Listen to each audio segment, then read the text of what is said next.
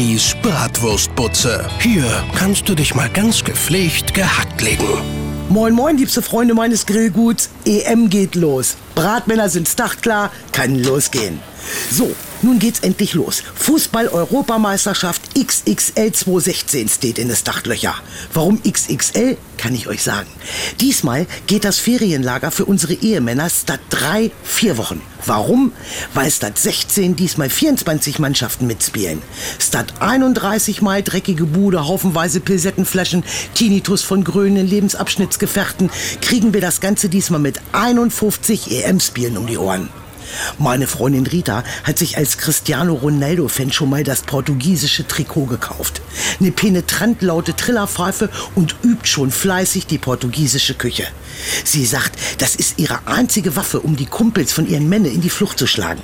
Also, ich finde so eine EM gar nicht so schlecht. Dem Kerl kannst du wochenlang Pommes, Frikadelle und paar Scheiben Brot vorsetzen, ohne dass er meckert. Außerdem kannst du endlich mal wieder tolle Abende mit deinen Mädels verbringen. Brauchst nur ein Teil von ihm waschen, nämlich das Trikot.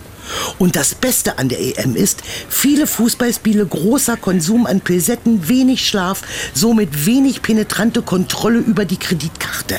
Mädels, macht was draus. Mein WhatsApp-Status des Tages, sagt Rainer Kallmund zu Yogi Löw. Mensch, Yogi, du siehst ja echt aus, als sei eine Hungersnot ausgebrochen. Sagt Yogi, und du siehst aus, als seist du schuld dran. Bibis Bratwurstbutze. Holt euch Bibis WhatsApp-Status aufs Handy. Auf antenne.com steht, wie's geht. Antenne